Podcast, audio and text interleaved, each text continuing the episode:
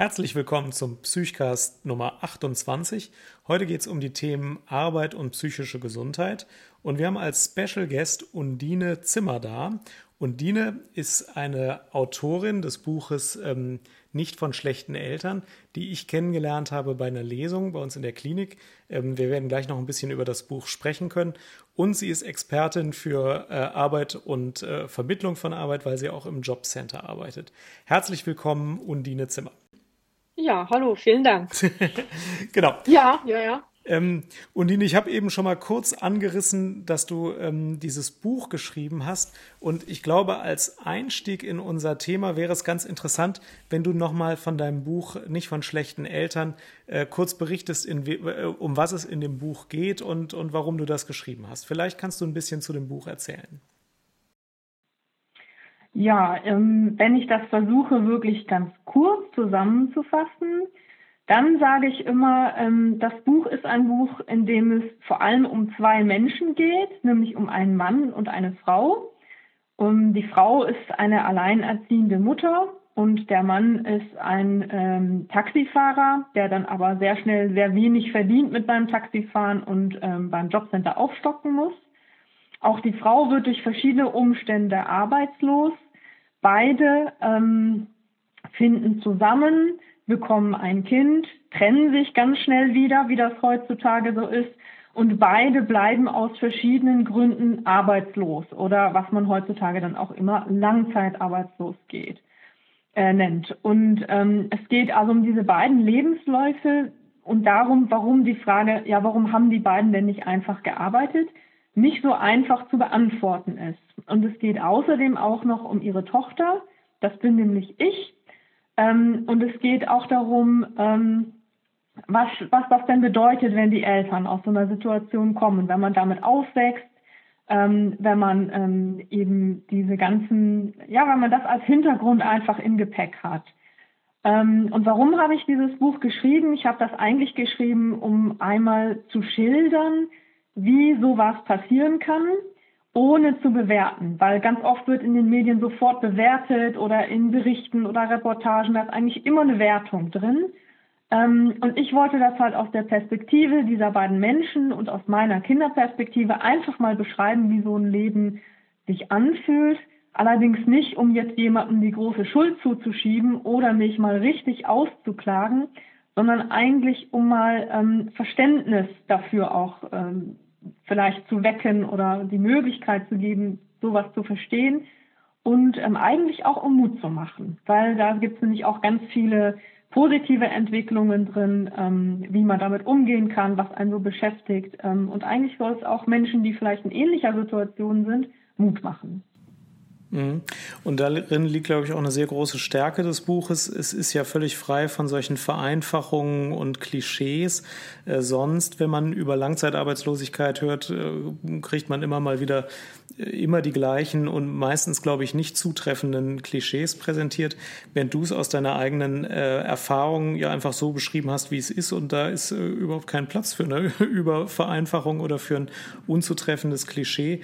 Und es macht sehr bewusst, wo eigentlich die Probleme Probleme wirklich liegen und ähm, wie viel eben jetzt doch getan wurde von deinen Eltern und versucht wurde, der Situation trotz allem gerecht zu werden, woran man oft gar nicht denkt und was äh, also dem, dem normalen Bild, das man sonst in den Medien vermittelt wird, also nur in kleinen Teilen überhaupt entspricht. Das finde ich sehr interessant an dem Buch.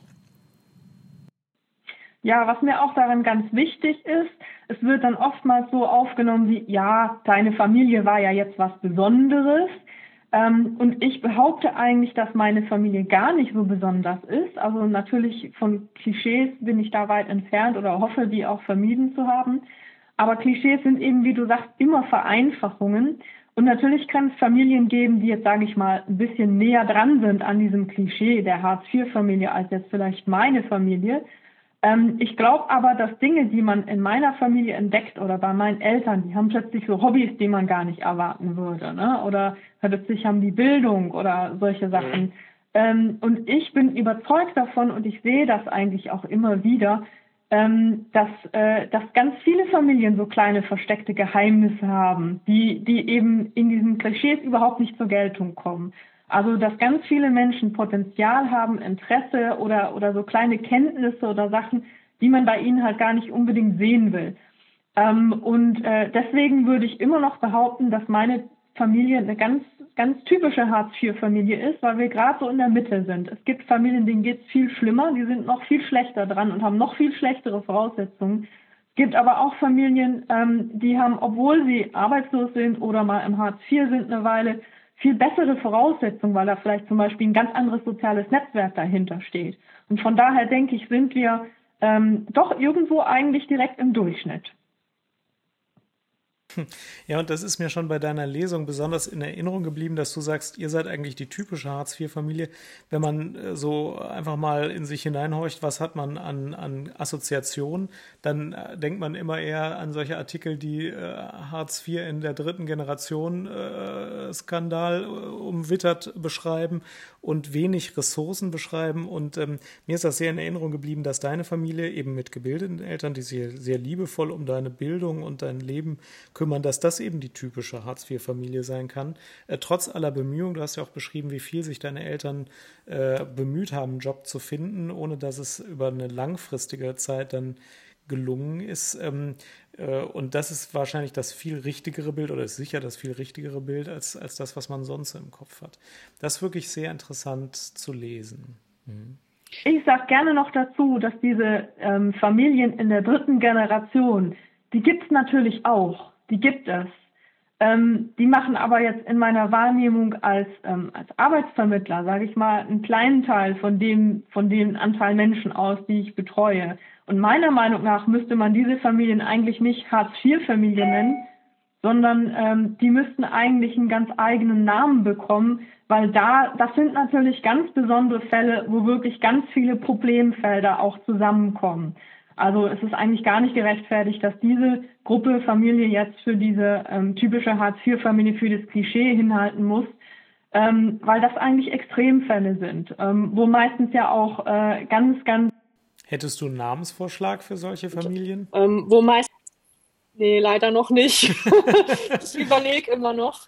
Ähm, nur mit eben mittlerweile so, ne, als wäre das die Mehrheit. Das, ja. sind, das sind wirklich, äh, das sind ganz spezielle Familien, meistens mit ganz vielen äh, wirklich ganz vielen massiven Problemen ähm, und die, die eben noch nicht mal von einer Generation gelöst werden konnten. Da kommen ganz viele Faktoren zusammen, Arbeitslosigkeit, Gesundheit, vielleicht Sucht, vielleicht Gewalt, schon Erfahrung der Eltern mit ihrer Elterngeneration. Also ähm, da sind, das sind wirklich sehr komplizierte ähm, Familienstrukturen. Ähm, aber selbst da, also ich hatte mal ähm, mit einer Initiative gesprochen, die sich gerade an die aus Eltern aus diesen typischen Hartz-IV-Familien, wenn man jetzt im Klischee bleibt, mhm. äh, kümmern, mit denen arbeiten. Selbst da sieht man eben immer wieder, auch die versuchen für ihre Kinder in den meisten Fällen das Beste rauszuholen. Jetzt kommt natürlich gleich jemand und sagt, ja, ja, da gibt's doch die, die ihre Kinder schütteln und was weiß ich was und Verwahrlosung. Ja, das sind, äh, das sind Fälle von Verwahrlosung. Das sind keine Durchschnitts-Hartz-IV-Familien. Das sind dann Sonderfälle von äh, Verwahrlosung, wo sich vielleicht auch Hartz-IV, Arbeitslosigkeit, Armut mit überschneidet. Aber ähm, die gehören meiner Meinung nach eben nicht in dieses, ähm, ja, man bräuchte halt einen extra Begriff oder wahrscheinlich noch zwei, drei extra Begriffe, weil das wirklich ganz massive äh, verschiedene Probleme sind, die da zusammenkommen. Mhm. Ja, und du hast eben schon angesprochen, du arbeitest ja auch im Jobcenter und nach der Lesung haben wir uns lange unterhalten und haben festgestellt, dass äh, sowohl ich Fragen an dich als auch du Fragen an mich hast und haben uns dann aber schnell geeinigt, dass das andere wahrscheinlich auch interessieren könnte und wir das deswegen gleich mal als Psychcast aufnehmen. Ähm, starten wir doch mal mit den Fragen, die du ähm, gerne an mich stellen würdest. Schieß los. Ja, also ich würde einfach mal ganz gerne vorne weg wissen, wie viele der Patienten, die ihr in der Klinik habt, ähm, sind denn überhaupt von Arbeitslosigkeit betroffen oder leben von Hartz IV? Wisst ihr das eigentlich immer sofort? Und kannst du sagen, wie viel Prozent sind das eigentlich? Ja, also wir wissen das schon, weil wir uns natürlich bei Aufnahme einen Eindruck davon verschaffen, wie jetzt aktuell die Lebensumstände sind. Also die, die Frage, arbeiten Sie gegenwärtig? Wann war Ihr letzter tatsächlicher Arbeitstag? Oder ähm, sind sie arbeitslos und seit wann? Äh, die stellen wir schon bei jeder Anamnese. Ähm, aber eine Prozentzahl habe ich gar nicht so richtig im Kopf, weil wir eben sehr unterschiedliche Patientenpopulationen haben oder sehr unterschiedliche Teilgruppen. Es gibt Patienten, die seit Jahren chronisch krank sind, die auch schon seit langer Zeit nicht mehr arbeiten und vielleicht schon eine Erwerbsunfähigkeitsrente bekommen. Ähm, und dann gibt es wiederum Patienten, die nur während einer akuten Krise mal für eine Woche ins Krankenhaus kommen und vorher und nachher selbstverständlich ganz normal arbeiten. Das heißt, ähm, wir, da wir die Leute nicht einteilen nach, äh, nach äh, Arbeitsstatus, sondern eher nach ähm, Diagnosen oder dem Grund des in der Inanspruchnahme der Klinik, weiß ich jetzt auch gar keine Zahl jetzt über die gesamte Klinik. Ich weiß nur, dass wir ähm, immer sehr darauf achten, wie die Lage ist, weil es eben sehr wichtig ist. Das äh, ist ja oft so, dass psychische Krankheiten auch schon junge Menschen treffen. Die Psychose beispielsweise manifestiert sich erstmalig oft zwischen dem 18. und 23. Lebensjahr und ist beispielsweise eine Krankheit, die ganz häufig damit einhergeht, dass die Arbeitsfähigkeit über lange Zeit erheblich reduziert sein kann. Und für uns ist völlig klar, dass der Erhalt der Arbeitsfähigkeit außerordentlich wichtig ist. Also wenn jemand vorher eine Arbeit hatte, versuchen wir mit ziemlich vielen Maßnahmen Kontakt zum Arbeitgeber herzustellen, also natürlich nur, wenn der Patient das will und mit dem zusammen, um zu gucken, über welchen Weg äh, kann dieser Patient wieder eingegliedert werden in die Arbeit, ähm, welche Änderungen am Arbeitsplatz sind vielleicht notwendig, um zu, zu äh, erreichen, dass der Arbeitsplatz äh, gar nicht erst verloren geht. Und wir haben natürlich auch viele Patienten, bei denen der Arbeitsplatz jetzt jüngst verloren ging aufgrund einer psychischen Erkrankung wo wir über verschiedene Maßnahmen versuchen, wieder einen Weg zurück in den Arbeitsplatz zu finden. Es gibt relativ viele beschützte Ausbildungsgänge und äh, Übergangsweisen, auch berufliche Reha-Maßnahmen, um das zu bewirken. Und dann gibt es natürlich Patienten, die schon lange aus dem Arbeitsmarkt raus sind, wo wir eben mit den Patienten zu überlegen, ob jetzt eine Erwerbsunfähigkeitsrente tatsächlich das Beste ist oder ob es einen Weg zurückgeben kann. Also insofern kann ich die Frage tatsächlich auch nicht beantworten, ähm, wie viele das nun tatsächlich mhm. sind, aber das Thema ist mehr oder minder allgegenwärtig. Selbst beim gesündesten, wenn er also im psychiatrischen Krankenhaus aufschlägt, fragt man auf jeden Fall mal, wie sieht's denn auf der Arbeit aus? Das Problem, das jetzt ins Krankenhaus geführt hat, hat sich das irgendwie auch auf der Arbeit gezeigt oder gab es auch schon Probleme am Arbeitsplatz? Das äh, fragen wir praktisch bei 100 Prozent. Mhm. Ähm, und wir arbeiten ja auch oft okay. mit dem. Und äh, könntest du denn könntest du denn gefühlt sagen, äh, mehr als die Hälfte sind arbeitslos oder leben von Hartz IV oder kann man das auch, auch so, ist das schon so, könnte man das so auch nicht einteilen? Ja, ich glaube weniger als die Hälfte, aber ähm, ähm, was ich oft fest, also ich glaube weniger als die Hälfte bekommen Arbeitslosengeld 1 oder 2. Aber, ähm, oder bekommen, also weniger mhm. als die Hälfte bekommen Arbeitslosengeld 2, das, was man normalerweise mit Hartz IV bezeichnet. Aber wir haben schon viele Patienten, ich kann aber wirklich nicht gut sagen, wie viel das prozentual sind, die jetzt, sagen wir mal, seit drei, vier Monaten krankgeschrieben sind, äh, wo jetzt ähm, mhm. entweder noch einfach das Geld über, über das Krankengeld sich finanziert oder Arbeitslosengeld 1 gezahlt wird wo wir dann denken, ja, das ist jetzt auch höchste Zeit, mal mit der Behandlung zu beginnen, damit das dann nicht in Arbeitslosengeld 2 übergeht. Ähm, irgendwann, also das haben wir schon, aber Hartz IV bekommen, glaube ich, weniger als, als die Hälfte. Das, das glaube ich schon. Dafür sind die Patienten einfach zugemischt. Okay. Okay. Ähm, wenn man dann bei der Arbeitslosigkeit ist das ja immer dieser, dieser Armutsdiskurs, der da auch mitschwingt. Ist denn Armut im Klinikalltag oder sogar bei den Gesprächen oder so, ist, ist das ein Thema bei den Patienten oder bei den, beim Fachpersonal? Ja, das ist immer wieder ein Thema, weil das Geld einfach bei vielen Patienten knapp ist. Ähm, entweder weil sie schon länger krank sind und deswegen die Einkünfte ähm, nicht so hoch sind. Ähm, wir versuchen beispielsweise unsere Gruppenaktivitäten oder so immer so aufzubauen, dass sie jetzt für die Patienten nichts kosten. Also wir gehen zum Beispiel äh, einmal pro Woche haben wir so eine Zoogruppe, dann gehen wir in den Zoo. Da haben wir aber dann vom Zoo gesponserten Eintritt, ähm, oder die Klinik übernimmt die Kosten. Denn selbst eine Fahrt am Wochenende nach Hause mit dem öffentlichen Nahverkehr kann schon teuer werden für manche Patienten. Und wir haben dann beispielsweise so ein, so ein Ticket, ähm, das übertragbar ist, mit dem dann jemand, der es jetzt sich nicht leisten kann, auch äh, von der Klinik aus nach Hause fahren kann. Ähm, und das Thema Geld ist natürlich unterschiedlich verteilt. Diejenigen, die noch in Arbeit sind, haben jetzt ja kein Armutsproblem. Aber ähm, wir sind, also wir achten schon drauf, weil es viele trifft, dass Geld knapp ist und dass soziale Aktivitäten schon eingeschränkt sind wegen Geldmangel. Ne? Der Psychiater empfiehlt ja immer gerne mal, dann gehen Sie mehr unter Leute, dann gehen Sie mal ins Kino und so. Man muss eben sich erstmal ein Bild davon machen, äh, was ist finanziell im Moment überhaupt gut möglich. Mhm. Mhm. Ähm, du hattest ja jetzt vorher schon erzählt, dass viele, die in die Klinik kommen, entweder im Krankengeld sind oder im Übergang oder dass die Arbeitslosigkeit droht. Das klingt ja jetzt eher so, als ob ähm, die Arbeitslosigkeit dann eine Folge einer psychischen Erkrankung sein kann. Ähm, ist denn die Arbeitslosigkeit auch präsent als Auslöser von psychischen Erkrankungen? Also weniger, als man sich das so vorstellt. Also, ähm, dass eine psychische Erkrankung wie eine Psychose oder eine schwere Depression zur Arbeitsunfähigkeit und irgendwann Arbeitslosigkeit führt, das gibt es schon häufiger. Und die Arbeitslosigkeit ist ja an sich auch erstmal was, was einen deprimiert. Äh, das ist ja ganz klar und normal psychologisch sofort nachvollziehbar.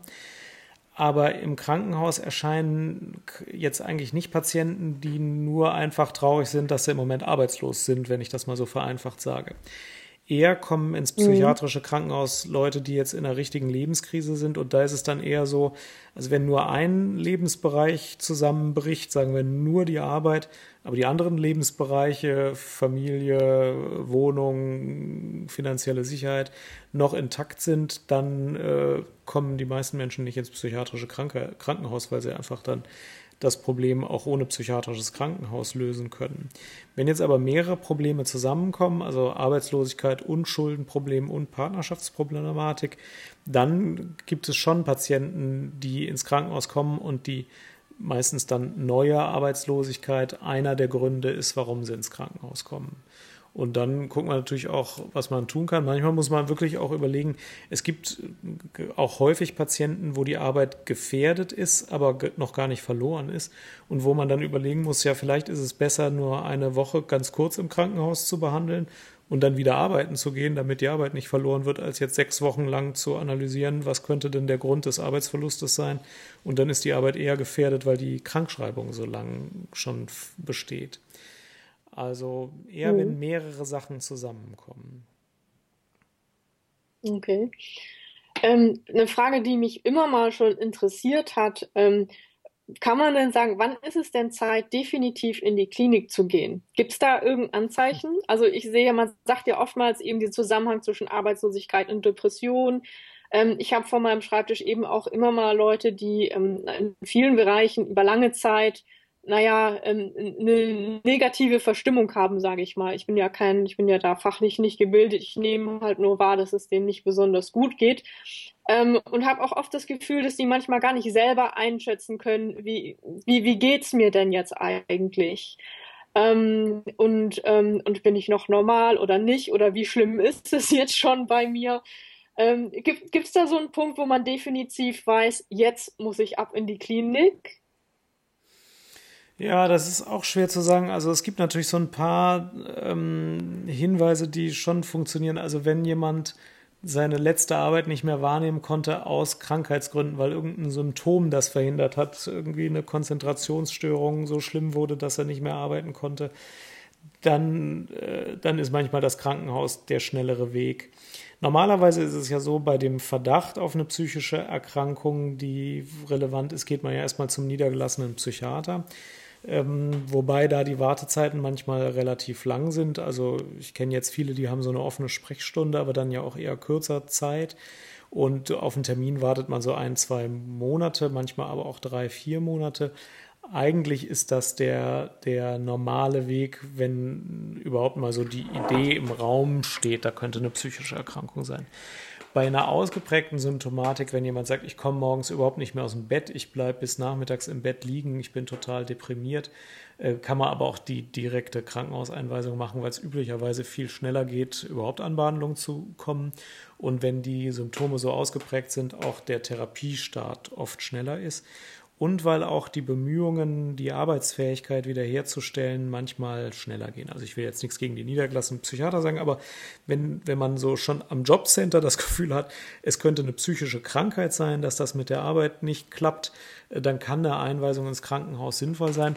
Und wir machen uns dann ja auch erstmal ein Bild und wenn wir zum Ergebnis kommen, naja gut, also äh, die psychische Krankheit ist hier sicherlich nicht im Vordergrund. Dann entlassen wir den Patienten ja auch nach ein, zwei, drei Tagen äh, angucken äh, oder vielleicht auch nach einer Woche wieder ähm, und sagen, ja gut, also lassen Sie sich dann mal ambulant weiter behandeln.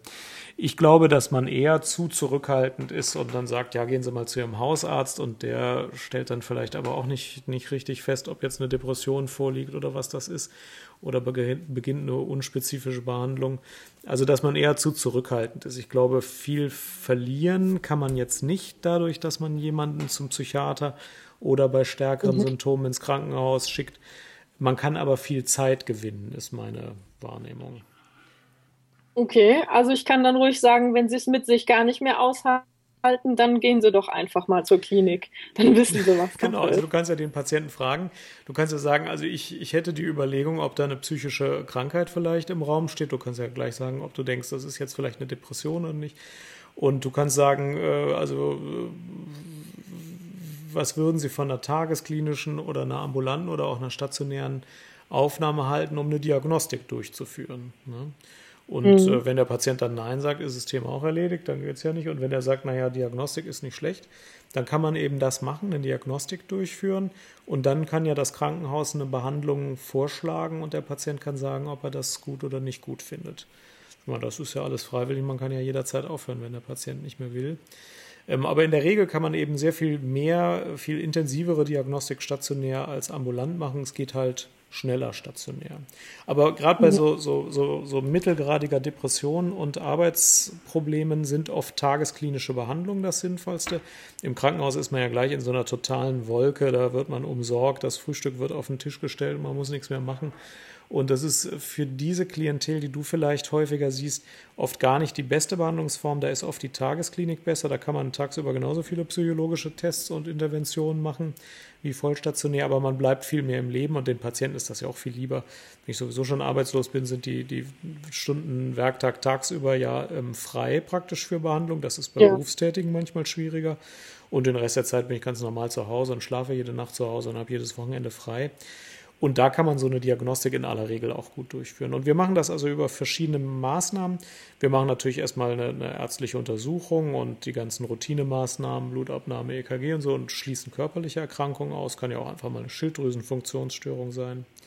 Wir mhm. machen psychologische Untersuchungen und wir können ja auch sowas wie ergotherapeutische Untersuchungen machen. Also dem Patienten sagen, gut, ähm, wir machen jetzt hier ergotherapeutische Diagnostik, das kann auch Arbeitsdiagnostik sein.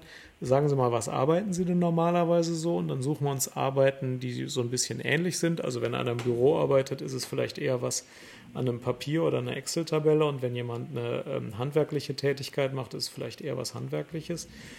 Und dann untersuchen wir mal solche Situationen. Also kann dieser Patient sich über vier Stunden mit einer kurzen Pause konzentrieren auf so eine Arbeit? Und wenn nein, was kommt dazwischen? So kriegt man dann schnell doch ein relativ handfestes Bild, wie ausgeprägt ein Problem ist und wo es möglicherweise herkommen kann. Mhm. Ich glaube schon, dass solche Instrumente viel zu selten genutzt werden, dass da oft ja ein, zwei Jahre gewartet wird und dann kommt es irgendwann doch zur Krankenhausaufnahme. Sowas könnte man aber öfter machen und oft sind ja auch die Interventionen jetzt nicht so super kompliziert ähm, und dann auch schnell wieder ambulant durchführbar. Aber ich meine, dass sowas viel öfter helfen würde, als es tatsächlich gemacht wird. Ja, das ist, äh, das ist interessant. Jetzt habe ich ja allerdings oftmals das Problem, ähm, also dass ich die Leute ähm, eher schlecht zum Arzt kriege. Ja. Ich höre dann ganz oft, oft sind da so Vorwalte. Einmal so dieses, ähm, also es gibt schon so einzelne Gespräche, wo ich vielleicht einen Verdacht habe. Ich bin jetzt, ich bin ja fachlich dafür gar nicht ausgebildet. Ich darf ja gar keinem sagen, ich glaube, sie haben eine Depression oder so. Aber ich kann ja sehen, ob es jemandem nicht gut geht oder ob, mhm. er, ob er sehr niedergeschlagen ist und Ähm, und äh, ich merke doch bei vielen, gerade Menschen eben, die äh, lange arbeitslos sind, die fühlen sich eh schon nicht gut und die haben das Gefühl, dass wenn sie jetzt auch noch psychisch krank wären, dann kommt dann noch mal ein Stigma dazu. Also das wollen die erstens auf gar keinen Fall. Oder meistens kommt dann nach so, wenn man so ein bisschen nachgebohrt hat, dann noch mal raus. Die waren schon mal in Behandlung und haben Tabletten bekommen. Und dann sagen die zu mir, ich gehe nicht zum Arzt, sonst kriege ich wieder Tabletten. Tabletten will ich nie wieder. Da habe ich mich gefühlt wie ein Roboter, wie was weiß ich was. Man spürt es gar nicht mehr. Und dann schieben die das auf und, äh, und sagen, nee, ähm, bloß keine Tabletten. Ähm, was sagen Sie denn so jemandem? Ja, solche, Oder was sagst du denn? Ja, genau. Ja, solche Patienten haben wir natürlich auch, also, oder sagen wir so, für mich ist ja einfach zu mir kommen ja nur die, die überhaupt schon mal zu mir kommen, ja. Das heißt, die, die grundsätzlich die Psychiatrie komplett ablehnen, die kommen ja gar nicht zu mir, außer den ganz wenigen Ausnahmen, die als zwangseingewiesene Patienten kommen, aber das sind nicht die, über die wir jetzt reden. Das heißt, ich habe sowieso schon mal eine Selektion. Ähm, naja, also zum einen, wenn man zum Psychiater geht, muss man keine Tabletten verschrieben bekommen. Also wir können auch nur Psychotherapie oder nur Ergotherapie oder Psychotherapie und Ergotherapie ohne Tabletten verordnen. Das glaubt uns immer keiner, aber wir machen das auch ganz häufig. Und das ist auch total in Ordnung. Ne? Ähm, aber ich weiß, dass, dass das einförmige Klischee ist, ich kriege Tabletten, die haben überwiegend Nebenwirkungen, helfen tut es nichts und sonst macht er nicht viel mit mir. Ähm, gegen dieses Klischee kämpfen wir auch, aber das hält sich auch hartnäckig. Ähm, und ähm, letztlich entscheidet ja auch der Patient, was er macht. Also wenn, wenn ich sage, ich halte eine bestimmte Tablette für sinnvoll und die hätte wahrscheinlich diese Nebenwirkung und vielleicht diese Wirkung, dann entscheidet ja am Schluss immer noch der Patient, ob er es nimmt oder nicht. Und ähm, die Beratung, das ist dann das, was man unter dem Begriff Sozialpsychiatrie fasst, wie es weitergehen kann beruflich. Ähm, die kann man ja auch isoliert von, von dem anderen Behandlungsangebot wahrnehmen. Ne? Also gerade wenn man jetzt schon länger in Arbeitsvermittlung ist, dann stellt sich ja manchmal das Thema einer Reha. Äh, und das ist ja ein ganz normales, typisches Thema bei uns, dass ähm, wenn eine Rehabilitations-, also wenn, wenn eine Reha in, in der Diskussion steht, dann muss man ja erstmal vorher fragen, gibt es eine behandlungswürdige Krankheit? Die müsste man ja erstmal äh, behandeln. Dafür ist erstmal das Krankenhaus zuständig. Ne? Und ähm, mhm also der Weg ist ja äh, erstmal Krankenhaus, um akut behandelbare Krankheiten zu, zu behandeln oder auszuschließen. Dann käme die Reha-Frage und, und noch später, wenn das nicht hilft, dann, dann die Rentenfrage. Und die Reha-Frage, die stellen doch wahrscheinlich auch Patienten an dich, weil Rehabilitation hat ja eigentlich ein gutes Image, oder? Ähm, ja, weiß ich. Es ist, also ich sag mal so, bei meinen, äh, bei den Menschen, die bei mir sind, ist denen ist das meistens nicht bewusst, was das ist. Und da, die kommen ganz selten selber auf die Idee, es sei denn, sie sind wirklich gut angebunden in ärztlicher Betreuung und das kommt dann dort vom Sozialberater dort. Mhm. Ähm, ansonsten sind das eher wir Arbeitsvermittler, die da so drauf kommen müssen, sagen, ach, da könnte doch vielleicht ähm, unter der Voraussetzung, dass tatsächlich dann so eine Krankheit manifest äh, diagnostiziert wurde, die, ähm, die das eben, die das dann voraussetzt, dass man beruflich sich ganz neu orientieren muss. Das ist aber gar nicht so einfach, die zu finden. Und oftmals ist es jetzt im Bewusstsein meiner ähm, Kunden, wenn ich mal im Jobcenter-Jargon bleibe, mhm. ähm, denen ist das ganz selten bewusst. Es sei denn, da ist wirklich jemand sehr, sehr äh, ja, also sehr gut behandelt schon und in sehr sehr enger Betreuung. Und da gibt's dann äh, ja meistens eben von, von den Sozialarbeitern oder äh, vom Arzt dann, dann diese Empfehlung. Das ist aber eher selten. Mhm. Da überhaupt hinzukommen, das ist, äh, das ist meistens so der schwierigere Part. Ja, das ist sehr interessant, denn ich habe natürlich ein selektiertes Patientengut. Ich sehe eigentlich nur Patienten, wo das Problem die Gesundheit ist und die deswegen nicht arbeiten können. Diejenigen, die einfach keine Arbeit finden, aber gesund sind, die kommen ja gar nicht zu mir. Aber deswegen denke ich bei Arbeitslosigkeit natürlich als erstes mal, welche Krankheit verhindert das denn jetzt? Und äh, das ist ja praktisch bei mir die Ausnahme, dass jemand ähm, eine Krankheit hat, weswegen er bei mir ist, aber diese Krankheit nicht der Grund ist, warum er jetzt arbeitslos ist, wenn er zusätzlich zur Krankheit auch noch arbeitslos ist. Deswegen habe ich da einen ganz anderen Blick drauf und sehe natürlich ständig die Möglichkeiten einer beruflichen Reha auch schon ähm, und andere Instrumente, die eben das jetzt bewirken sollen. Was wir zum Beispiel total häufig machen, ist das Hamburger Modell, um stufenweise wieder zurückzukommen in die Arbeit und also dieses ganze Instrumentarium. Bei uns ist das natürlich praktisch ein, ein grundsätzliches Thema, das wir praktisch bei jedem abklappern. Aber in der Gesamtheit aller äh, im Jobcenter äh, vorstelligen Kunden ist es eben ein seltenes Thema. Das ist mir schon klar, ja. Aber also ich habe ja. schon eher die Vermutung, dass es mehr Patienten oder Kunden helfen würde, als es im Moment kriegen. Also es ist vielleicht nur meine subjektive Sicht. Denkst du, wenn man das öfter anbieten würde und es öfter wahrgenommen werden würde, dass dann auch Patienten oder Kunden von dir mehr Nutzen hätten? Oder denkst du, ja, das ist halt nur ein kleiner Teil, der das auch braucht? Ähm, ich sag mal, das ist ein Thema. ähm, ich, ich glaube, also einmal ähm, gibt es, glaube ich, ganz viele Menschen im Jobcenter, ähm, die, denen das helfen könnte.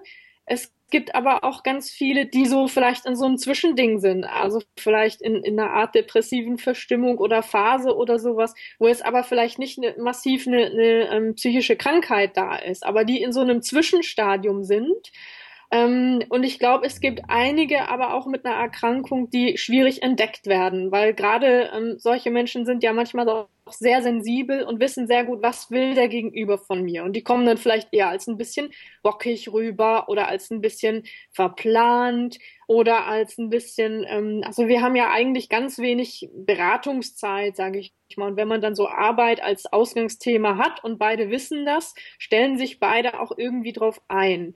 Ähm, und ähm, oft, also ich glaube, dass es da noch so eine Dunkelziffer an Leuten gibt, wo, wo man wahrscheinlich, wahrscheinlich was feststellen könnte, wo man aber als ähm, Arbeitsvermittler nicht unbedingt sofort drauf kommt.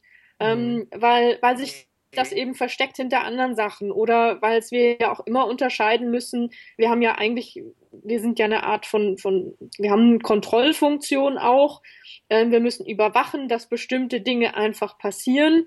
Ähm, und je nachdem, wie gut man die Person kennt, äh, erfährt man dann manchmal nach langer Zeit, meistens wenn dann vielleicht auch schon Geld gekürzt wurde oder Sanktionen umgesetzt wurden, erfährt man dann, aha, jetzt ist da doch was, weil es ist den Menschen auch unangenehm, diese Dinge offen zu legen. Ne? Wer, wer will schon dem Amt was sagen? Das ist ja eine andere Beziehung als mit einem Arzt.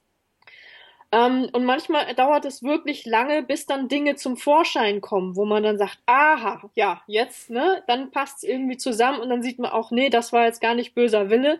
Der Mensch kann einfach nicht. Der, mhm. der versucht vielleicht, probiert, der kann aber diese Erwartungen oder diese Auflagen vielleicht nicht erfüllen. Also in Einzelfällen wird es mal so drastisch. Ähm, oder es ist halt immer irgend so was äh, im Raum, aber man kann es nicht richtig greifen.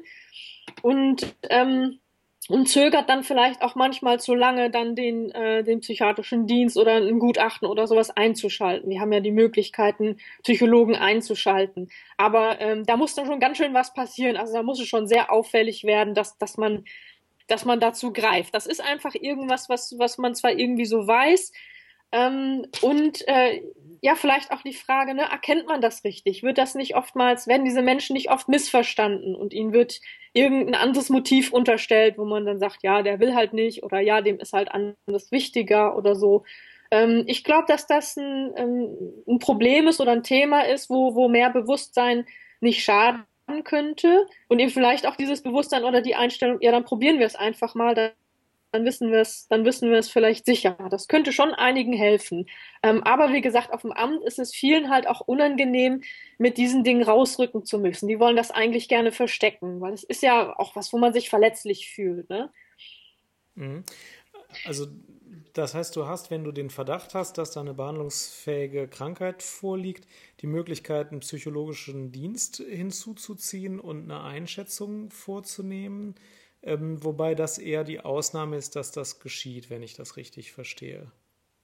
Ja, ähm, also das kommt drauf an. Wir haben einen berufspsychologischen Gutachter mhm. ähm, und meistens mache ich das im Zuge des berufspsychologischen Gutachtens, um so ah, Eignung, ja. Fähigkeit mhm. festzustellen. Ähm, und da kommen manchmal ganz überraschende Sachen noch mit bei raus. Mhm. Ähm, dann hat man natürlich, hat man natürlich einen Anhaltspunkt. Ähm, ich kann dann auch gezielt diesen Psychologen hinzuholen oder einschalten, allerdings dann auch nur mit, mit ähm, Einverständnis äh, meines Kunden. Mhm. Und da fängt es dann, sagen wir, wenn ich einen wirklichen Verdacht habe, fängt es dann oft schon schwierig, an, schwierig zu werden. Mhm. Ähm, weil ganz viele, also ich sag mal da, wo sich am meisten aufdrängt, ähm, die, die wollen mit einem Arzt nichts zu tun haben. Ja, das sind nicht so ganz viele das ist, mhm. ähm, also man muss auch schon eine gute Gesprächsbasis haben, um das so offen anzusprechen. Man kann, also ne, man kommt, jemand kommt rein, ich sehe den zweimal im Jahr, ich habe 30 Minuten Zeit und das erste, was ich sage, ist, wissen Sie was, ich habe gedacht, bei Ihnen könnte was psychisch nicht so ganz, wollen Sie nicht mal unten zum Psychologen gehen? Dann, äh, naja, das Gespräch läuft dann wahrscheinlich nicht so gut. Also da braucht man auch wieder Zeit, das vielleicht so ein bisschen anzubahnen. Ähm, von daher würde ich mal sagen, fällt das vielleicht auch deswegen oft ein bisschen hinten runter. Außer es ist eben was sehr Markantes irgendwie, was, was einem auffällt. Mhm. Und auf der anderen Seite des Spektrums gibt es ja dann wieder andere Angebote. Also es gibt einzelne Jobcenter, Köln und Krefeld gehören, glaube ich, dazu, wo chronisch psychisch Kranke von einem speziellen Team betreut werden. Und dann gibt es ja auch die Integrationsfachdienste, die dann bei schon festgestellten Schwerbehinderungen oder das Gesetz sagt auch, wenn die nur droht, ähm, besondere integrative Funktionen wahrnehmen. Das ist jetzt aber dann eher eine etwas andere Klientel, die schon eine Zeit lang krank ist. Auch da gibt es ja dann nochmal bestimmte Betreuungsangebote. Mhm. Ja, sowas ähm, ist, finde ich, auch ganz interessant. Also bei diesen Jobcentern oder bei diesen Arbeitsagenturen, weiß ich jetzt nicht, ob die zum Jobcenter oder zur Arbeitsagentur gehören. Ich wusste gar nicht, dass äh, da ein Unterschied ist dann gibt, wahrscheinlich, ja, Geld 1 und 2, ah, ja. ähm, gleiches 2 für. Ähm, genau, also da, da setzen die das auch ganz unterschiedlich um. Also da gibt's offensichtlich, würde man sagen, dass die wahrscheinlich die so einen extra ähm, Dienst haben für, ähm, für den Umgang mit psychisch Kranken, dass die wahrscheinlich auch ein anderes Bewusstsein dafür haben. Ähm, wir haben so eine extra Abteilung nicht. Ähm, wir haben auch keine extra Angebote. Es gibt auch, ich habe von anderen Jobcentern auch gehört in Baden-Württemberg, die machen auch so diese ähm, Arbeitsgelegenheiten speziell zugespitzt für, für psychisch Kranke. Ja. Sowas, ähm, sowas habe ich hier auch nicht im Angebot. Also da geht, ähm, gehen die, die Jobcenter auch unterschiedlich mit um, aber das zeigt ja auch, dass sich hoffentlich da vielleicht was, was entwickelt. Ähm, also sicherlich ein Thema, wo, wo sich die, ähm, ja, wo man sich auch auf Bundesebene mit mehr beschäftigen sollte. Mhm. Mhm. Ja. Mir ist noch eine Sache aufgefallen, die mir immer wieder in Gesprächen auffällt und die mich so ein bisschen ratlos macht. Ähm, ich ich habe manchmal Leute da, ähm, die, äh, die sagen, sie haben eine Depression oder sie sind wieder depressiv geworden und die gehen dann zum Hausarzt und bekommen dann über Jahre hinweg vom Hausarzt Tabletten verschrieben. Und dann frage ich manchmal nur so vorsichtig, das sind ja schon alles dann sehr private Sachen, da, da überlege ich mir noch gut, ob ich was frage und wie ich das mache. Ähm, manchmal frage ich dann, ja, sind Sie denn in, auch in einer Gesprächstherapie oder haben Sie, hat er Ihnen auch Gespräch angeboten oder haben Sie das mal danach gefragt oder so? Ähm, und dann, dann kriege ich einfach oftmals die Antwort, nee, ich krieg nur meine Tabletten. Und dann wundere ich mich. Ähm, ist ja. das so richtig? Gibt es das wirklich? Oder ähm, wie, äh, ja, was, was sagst du dazu? Ja, ach, im Einzelfall kann das mal okay sein, aber normalerweise würde man davon ausgehen, wenn gegenwärtig eine depressive Symptomatik besteht, dann ist die Kombination aus Medikamenten und Psychotherapie im Zweifel am hilfreichsten. Klar, es gibt jetzt so einzelne endogene Depressionen, wo gegenwärtig so viel Psychotherapie gar nicht äh, so viel zusätzlichen Nutzen macht, aber das sind die Ausnahmen. In der Regel ist es schon sinnvoll. Klar, es gibt dann auch die Erhaltungstherapie mit Antidepressiva, wenn jemand also vor einem Jahr und vor vier Jahren jeweils eine ausgeprägte ausgeprägte depressive Episode hatte und jetzt aber keine depressiven Symptome hat, dann macht man manchmal eine Erhaltungsmedikation, damit auch keine neue Depression anfängt. Und manchmal ist dann die Psychotherapie schon zu Ende und dann braucht man auch keine neue. Also in so einer Phase kann es auch sein, dass man nur Tabletten kriegt und keine Psychotherapie. Aber das sind nicht die Fälle, die du meinst. Du meinst den normalen Fall. Ich habe eine Depression, mein Hausarzt hat mir was rezeptiert und die Frage nach Psychotherapie wurde nie besprochen. Also wir Psychiater besprechen die immer und ähm, in der Regel halten wir Psychotherapie auch für sinnvoll. ähm, mhm. Und die Hausärzte machen das auch je nach ähm, Mentalität. Also die meisten Depressionen werden ja nicht von Psychiatern, sondern von Hausärzten behandelt. Ähm, und die machen auch in der Regel äh, eine Medikation. Und viele empfehlen auch Psychotherapie und empfehlen auch einzelne Psychotherapeuten, die in der Nähe sind, mit denen sie oft zusammenarbeiten. Oder sagen, dass man bei der Vermittlungsstelle der Kassenärztlichen Vereinigung sich ähm, beraten lassen kann. Also geben einem Hinweise, wie man denn jetzt praktisch an Psychotherapie kommt. Und das ist auch in der Regel das, das richtigere Vorgehen sein. Hm, okay, also dass jemand äh, nur Tabletten verschreibt und Gespräch gar nicht anbietet, ist dann eher so ein, so ein Einzelfall oder solche. Ja, naja, Einzelfall würde ich nicht sagen. Es ist schon nicht selten, dass es so stattfindet, aber es ist äh, nur im Einzelfall sinnvoll, wenn man das nicht äh, in der Kombination anbietet, würde ich sagen. Meistens mhm. ist auch eine Psychotherapie zusätzlich sinnvoll, zusätzlich zur Medikation. Und manchmal ist auch nur eine Psychotherapie sinnvoll und keine Medikation. Das gibt es ja auch, aber das ist auch eher selten, ja. Mhm. Ähm, ich habe hab noch äh, ein Thema, was mich auch sehr interessiert. Ähm, mir kommt in letzter Zeit immer wieder dieser Begriff Hochsensibilität äh, zu, zu Ohren. Äh, und ich habe das mal ein bisschen so gegoogelt und, ähm, und ich nehme ja auch wahr, dass, dass ähm, viele der Menschen, die mir gegenüber sitzen am Schreibtisch, selber so eine Einschätzung von sich geben, äh, die sagen, mir ist die Arbeitswelt heute zu hart, mir ist das alles zu schnell, ich kann da nicht mehr mitkonkurrieren. Also schon so eine, so eine Überforderung äh, da sich andeutet. Ähm, und man sagt ja auch, dass Arbeitslosigkeit sozusagen so viel Stress äh, im im Gehirn irgendwie aktivieren kann, wie, wie tatsächlicher Stress, also dieser Grundstress, der dann irgendwie da ist. Jetzt weiß ich nicht, ob das alles überhaupt was miteinander zu tun hat. Aber dieses Thema Hochsensibilität, spielt das in der Psychiatrie auch eine Rolle oder ist das jetzt nur die neue Mode nach dem Burnout? Das jetzt, jetzt waren alle Burnout, jetzt sind alle hochsensibel. Ja, das ist tatsächlich so ein bisschen ein Problem mit den, mit den Begriffen, die nicht in der ICD-10 vorkommen. Äh, bevor man die überhaupt in seinen eigenen Wortschatz übernehmen kann, sind die meisten schon wieder out und der nächste Begriff äh, treibt sich draußen äh, in der Presse rum. Und deswegen bleibt man am besten bei seinen ICD-10-Begriffen. Die ändern sich wenigstens nur alle acht Jahre, aber so oft ändern die sich auch. Ähm, Hochsensibilität hören wir natürlich auch häufiger. Ich selbst bin sowieso nie ein großer Freund dieser Schlagworte wie Burnout, Hochsensibilität und so oder Hochbegabung. Ich frage schon ganz gern, in welchen Symptomen zeigt sich das denn jetzt auch und wie zeigt sich das? Und dann komme ich meistens auch schnell wieder in mein eigenes Weltbild. Also ähm, ist hier tatsächlich jetzt eine Überforderung bereits mit alltagspraktischen Dingen da, wie sie im Rahmen einer Depression, aber auch im Rahmen bestimmter anderer Krankheiten auftreten kann? Und besteht das jetzt erst kurz, seit diese Krankheit besteht und kann man das behandeln? Ähm, oder ist es eher so ein Weltbild, ähm, die Arbeitswelt heutzutage ist mir zu stressig, das gibt es ja auch, ohne dass ich da jetzt eine Krankheit hintersehe, die ich behandeln könnte. Dann sehe ich tatsächlich meine Verpflichtung darin, wenn ich eine vertrauensvolle, tragfähige Patienten-Arzt-Beziehung aufgebaut habe, dem Patienten auch schon mal zu sagen, pass auf, also kann ich dir jetzt auch nicht helfen, die Welt da draußen ist auch ein bisschen hart und das ist auch alles kein Ponyhof mit der Arbeit und manchmal muss man auch einfach ranklotzen. Ich glaube, das hilft dir mehr, als wenn ich sage, du bist hochsensibel und du wirst nie mehr arbeiten können.